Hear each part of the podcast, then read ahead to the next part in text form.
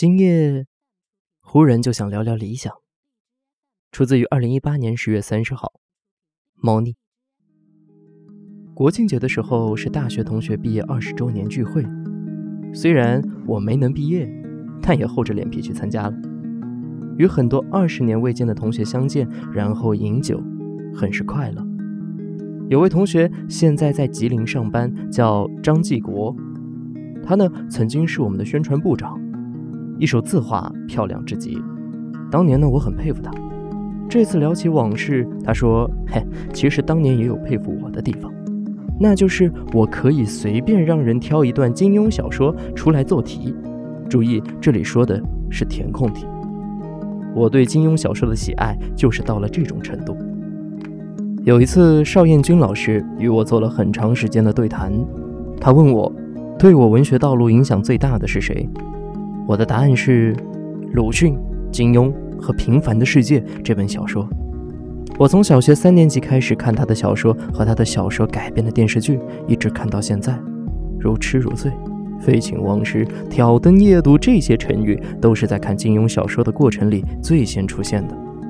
这些阅读对我的审美、历史观产生过极其巨大的影响，并在某些方面一直延续至今。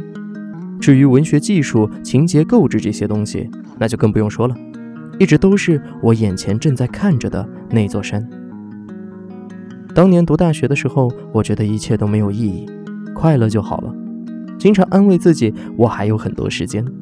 鲁迅先生三十八岁才开始写书，我着什么急啊？这几年我也颇觉一切没有意义，快乐就好了。经常安慰自己，金庸四十八岁才把《鹿鼎记》写完，我又着什么急啊？但。我今年已经四十一了，紧迫感渐渐来临。这几天我开始修改以前的书，然后忽然就收到了金庸先生去世的消息，还是很难过。